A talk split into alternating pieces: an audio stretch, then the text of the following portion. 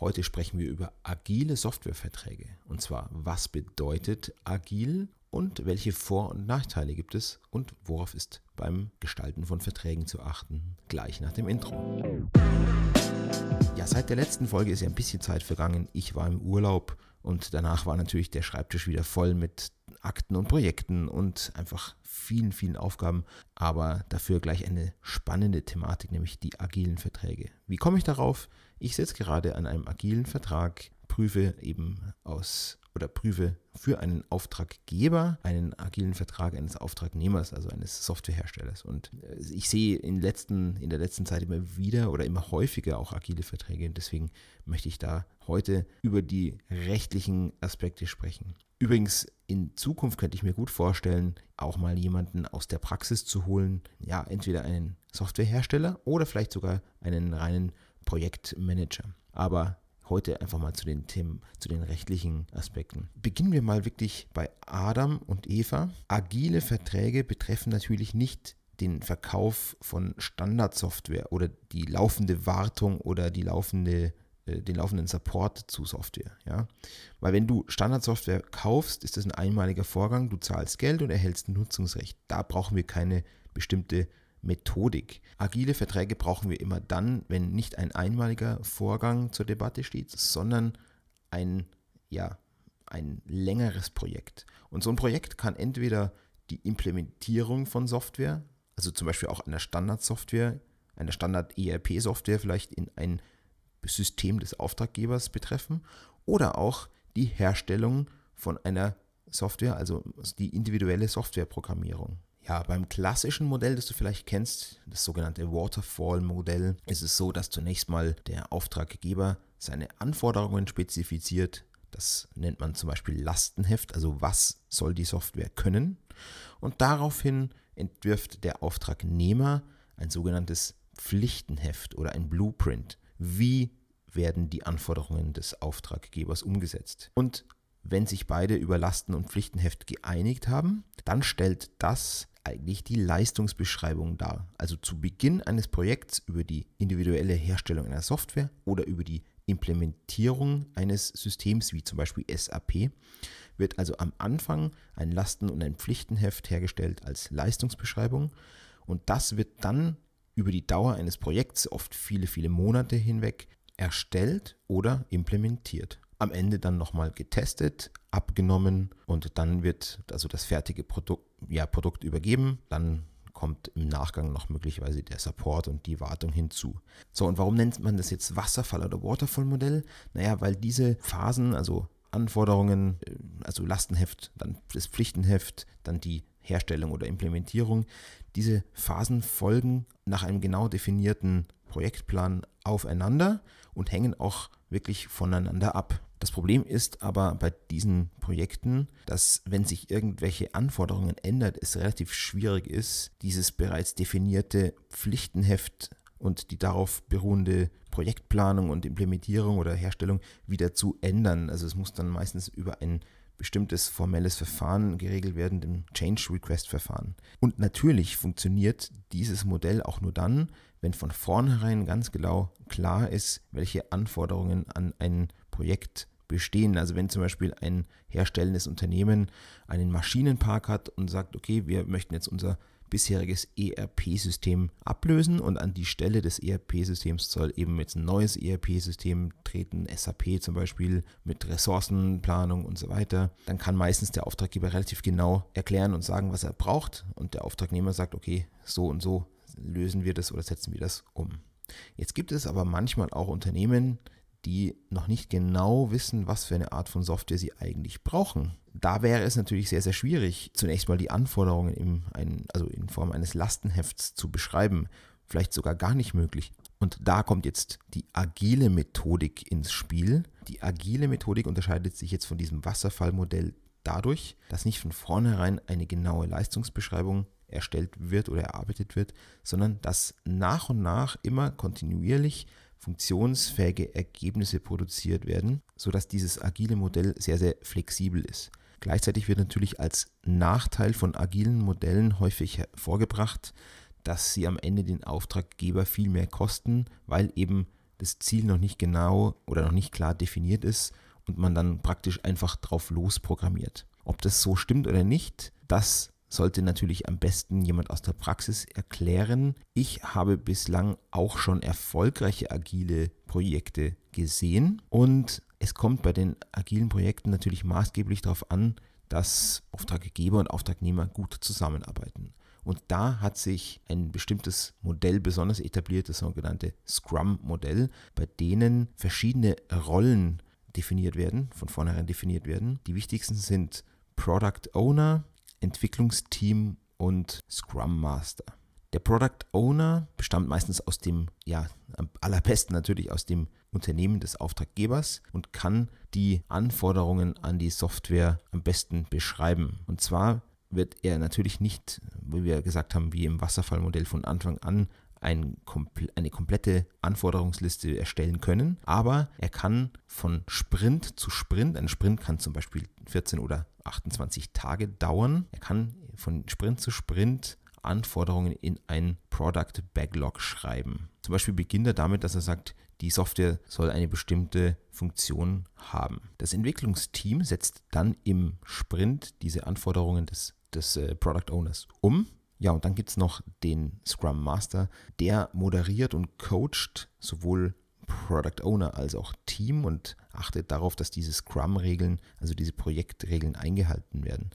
Der Scrum Master hat also so ein bisschen die ganze Organisation in der Hand. Ja, und dieses Scrum-Modell, das zeichnet sich eben durch eine hohe Dichte an Kommunikation aus. Jeder Sprint, also zum Beispiel alle 14 oder alle 28 Tage, wird zunächst mal vorgeplant durch Product Owner, Entwicklungsteam und äh, den Scrum Master. Dann werden tägliche Scrums abgehalten, also kurze Meetings durch das Team, damit äh, alle auf dem gleichen Stand sind. Und am Ende des Sprints ja, folgt dann das Sprint Review, in dem dann ein Product Increment, also die Umsetzung des Produkts, das in diesem Sprint das Ziel war, präsentiert und die Ergebnisse werden durch den Product Owner überprüft. Und es ist eben nach jedem Sprint möglich, auch schon eine Teilabnahme eines für sich funktionierenden Teils der Software durchzuführen, weil das Ziel ist eben, dass man nicht nach vielen Monaten am Ende ein lauffähiges Gesamtprodukt hat und vorher überhaupt nicht weiß, was der Auftragnehmer da macht, sondern das Ziel ist, dass nach jedem Sprint, also nach 14 oder 28 Tagen, wirklich schon eine für sich lauffähige Teillösung besteht, die eben nach den jeweiligen Spezifikationen, die am Anfang des Sprints ins äh, Product Backlog eingetragen werden, vom Product Owner teilabgenommen werden können. Und jetzt kommen wir schon zu einem rechtlichen Thema. Ich benutze das Wort Abnehmen oder Abnahme. Woher kennen wir das? Ja, das kennen wir aus dem Werkvertragsrecht nach den Paragraphen 631 BGB. Und jetzt werden sich vielleicht einige denken, hä, agil, das hat doch mit Werkvertrag nichts zu tun. Agil ist doch gerade so ein äh, Modell, bei dem der Auftragnehmer einfach so drauf losprogrammieren kann und am Ende muss er, schuldet er gar keine lauffähige oder abnahmefähige Lösung als Erfolg. Ja, jetzt sind wir eigentlich schon wieder voll im Rechtlichen drin, nämlich dem Vertragstyp eines agilen Softwareentwicklungs- oder Implementierungsvertrags. Bei der klassischen Methode, also diesem Wasserfallmodell, liegt in der Regel ein Werkvertrag vor. Denn am Anfang spezifizierte der Auftraggeber seine tatsächlichen Anforderungen, was soll das Produkt können. Und der Auftragnehmer spezifiziert dann in seinem Pflichtenheft, wie er das Ganze umsetzt. Und Lasten- und Pflichtenheft sind dann die Leistungsbeschreibung, anhand derer dann am Ende das Produkt gemessen wird. In einem Abnahmetest zum Beispiel. Und wenn dann das Produkt, abgesehen von unwesentlichen kleinen Mängeln, die nach und nach noch oder die nachträglich noch behoben werden müssen, funktioniert, dann ist der Auftraggeber verpflichtet, das Produkt abzunehmen. Erst die Abnahme führt dazu, dass die Vergütung fällig wird. Natürlich vereinbart man bei längeren Projekten schon vor der Abnahme Abschlagzahlungen. Ob aber am Ende der Auftragnehmer die schon, schon erhaltenen Teilvergütungen behalten darf, hängt aber dann wirklich davon ab, ob das Produkt am Ende komplett abgenommen wird. Demgegenüber steht der Dienstvertrag, bei dem ein Softwareentwickler wirklich nur die Tätigkeit des Programmierens schuldet, ohne dass, er, dass das Produkt am Ende funktionieren muss. Es gibt Ausnahmefälle, in denen tatsächlich auch ein Dienstvertrag ausdrücklich vereinbart wird und natürlich hat auch der Auftrag Auftragnehmer normalerweise das Ziel, dass das Produkt am Ende funktioniert, weil sonst ja der Auftraggeber unzufrieden wäre. Und unzufriedene Kunden sind natürlich für den dauerhaften Erfolg des Geschäfts nicht gut. Trotzdem ist der Dienstvertrag für Auftraggeber, wenn es um die Implementierung oder Herstellung von Software geht, schon sehr, sehr problematisch. So, und jetzt ist es so, dass beim agilen Modell entgegen der Meinung oder dem, dem, der landläufigen Meinung, dass das nur ein Dienstvertrag ist, das so sicher überhaupt nicht ist, sondern es wirklich darauf ankommt, was ich vertraglich vereinbare. Und deswegen ist der Vertrag oder die Gestaltung des Vertrags beim agilen Modell das A und O. Ich kann nämlich obwohl beim agilen Modell kein Lasten- und Pflichtenheft besteht, wie es bei der Wasserfallmethode der Fall ist, trotzdem irgendwo eine Leistungsbeschreibung ausmachen und zwar in den monatlichen oder 14-tägigen Product, äh, Product Backlogs, also den jeweiligen Anforderungen am Anfang eines Sprints, die der Product Owner in das Product Backlog schreibt. Und damit der Product Owner natürlich nicht undurchführbare oder unerfüllbare Aufgaben in dieses Product Backlog schreibt, gibt es ja, wie vorher schon kurz erwähnt, den Scrum Master, der die Scrum-Regeln überwacht und der auch schaut, dass der Product Owner nur realistische Anforderungen in dieses Product Backlog schreibt. Naja, und jetzt kann man sich das Product Backlog als eine Art äh, Logbuch, so heißt es ja auch, vorstellen, in dem nach und nach fortlaufend die Anforderungen des Product Owners hineingeschrieben werden. Und es gibt auch immer nur ein einziges Product Backlog, damit das auch wirklich eindeutig ist. Und sehr wohl kann man eben die Einträge in diesem Product Backlog als Leistungsanforderungen verstehen. Und zwar als solche Anforderungen, an denen dann am Ende das fertige Softwareprodukt oder an, bei, an dem am Ende eines Sprints das fertige Teilergebnis gemessen wird. Und jetzt müssen wir im Vertrag eigentlich nichts anderes machen, als den Inhalt des Product Backlogs fortlaufend zur ja, Leistungsbeschreibung zu machen, an der sich dann am Ende das fertige Produkt messen lassen muss. Wenn dann eine Abnahme erfolgreich ist, schuldet der Auftraggeber dem Auftragnehmer die vereinbarte Vergütung. Wenn die Abnahme fehlschlägt, dann gibt es keine Vergütung. Und jetzt ist es natürlich auch nicht immer so, dass man nach diesem Scrum-Prinzip erst nach und nach darauf kommt, was das Produkt eigentlich können muss. Es gibt manchmal auch Konstellationen, da weiß man schon ganz grob, was ein Produkt können soll, aber man weiß noch nicht genau, ob die einzelnen Funktionen, die man sich so vorstellt, auch wirklich sinnvoll sind. So kann ich zum Beispiel am Anfang schon definieren, dass ein äh, noch herzustellendes Softwareprodukt am Ende dem zum Stand der oder zum Zeitpunkt der Übergabe geltenden Stand der Technik, aber auch Stand der IT-Sicherheit entsprechen muss. Für spezielle Produkte kann ich schon von vornherein definieren, dass es den Grundsätzen der ordnungsgemäßen Buchhaltung und Dokumentation etc., wir sagen einfach GOBD, entsprechen muss. Und natürlich können wir auch ab und zu schon von vornherein wissen, welche Schnittstellen funktionieren sollen. Zum Beispiel eine Interoperabilität mit Datev oder Outlook etc. Sodass wir schon von Anfang an eine Art, man sagt Product Vision, also eine anfängliche Beschreibung der Kernbestandteile, der zwingenden Bestandteile haben. Oder diese Bestandteile werden dann nach und nach ergänzt durch das Product Backlog, das dann fortlaufend ergänzt und fortgeschrieben wird. Ja, man kann natürlich hinsichtlich der Vergütung da ganz flexible Modelle wählen. Möglich ist zum Beispiel ein Modell, bei dem der Auftraggeber den Auftragnehmer nach jedem Sprint bezahlt, wenn ein Teilergebnis funktioniert, also ein sogenanntes Increment und eben eine Teilabnahme erfolgt. Und sinnvoll ist es natürlich dann auch, dass am Ende nochmal eine Gesamtabnahme des Systems äh, erfolgt, weil man will ja nicht nur, dass die einzelnen Teilelemente für sich alleine funktionieren, sondern im Großen und Ganzen auch die äh, ja, Teilkomponenten auch zusammenarbeiten.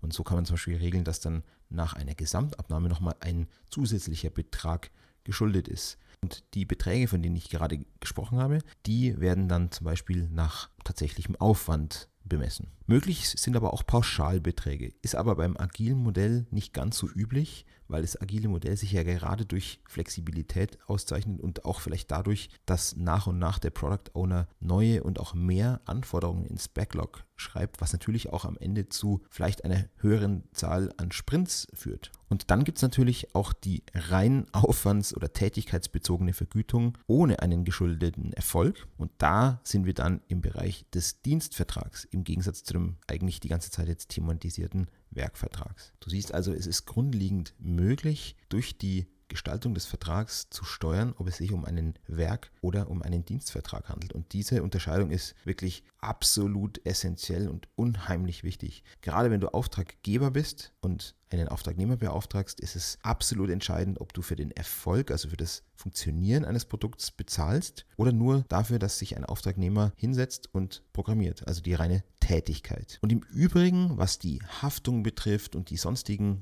Klauseln, die so in Standard-Softwareverträgen oder Projektverträgen enthalten sind, die unterscheiden sich oft gar nicht so stark von den klassischen Projektverträgen nach der Wasserfall- oder Waterfall-Methode. Und jetzt natürlich noch zur Frage, ob ein agiler Vertrag oder ob überhaupt die agile Methode besonders nachteilig ist oder schlechter als diese klassische Waterfall-Methode. Ich bin als Anwalt natürlich nicht in der Lage, diese Frage so zu beantworten. Ich kann nur, ich kann nur das wiedergeben, was ich so gehört habe von Profis in der Branche auch wirklich arbeiten. Ich habe noch nicht gehört, dass das ein oder andere per se schlechter oder besser ist. Wichtig ist aber gerade bei agilen Modellen, dass auch auf der Seite des Auftraggebers ein, ich sag mal, starker Projektmanager, also in der Rolle des Product Owners vorhanden ist, der die Anforderungen seines Unternehmens an die Software kennt und der ja mit diesen Scrum-Methoden auch irgendwo vertraut ist. Weil sonst kann dieses agile Modell auch ziemlich schief laufen, wie ich schon gehört habe und auch gesehen habe. Man kann Product Owner übrigens auch extern beauftragen. Das müssen nicht zwingend Personen aus dem eigenen Unternehmen sein. Nicht unbedingt zu empfehlen ist es allerdings, den Product Owner aus den Reihen des Auftragnehmers zu rekrutieren, denn der Auftragnehmer kennt ja eigentlich in der Regel nicht die äh, Anforderungen des Auftraggebers an ein Produkt so gut wie der Auftraggeber selbst. Das war es eigentlich jetzt auch schon wieder mit dieser kleinen Einführung in agile Verträge aus der rechtlichen Brille. Das Thema ist wirklich so spannend, dass ich auf jeden Fall bald mal jemanden hier interviewe, der sich mit diesen agilen Projekten in der Praxis auseinandersetzt und wirklich in eine dieser Rollen schlüpft. Ja, wenn du Fragen zu agilen Projektverträgen oder also Softwareherstellungs- oder Implementierungsverträgen hast, dann ruf mich doch einfach an, schreib mir über LinkedIn. Du findest mich, wenn du einfach Max Greger eingibst, beziehungsweise du findest meine Kontaktdaten ja auch hier in den Show Notes schreib mich an und wir unterhalten uns darüber. Ja, am Ende kann ich nur sagen, danke für deine Zeit, dass du mir wieder zuhörst. Ich freue mich sehr darüber. Mach's gut. Bis zum nächsten Mal. Ciao.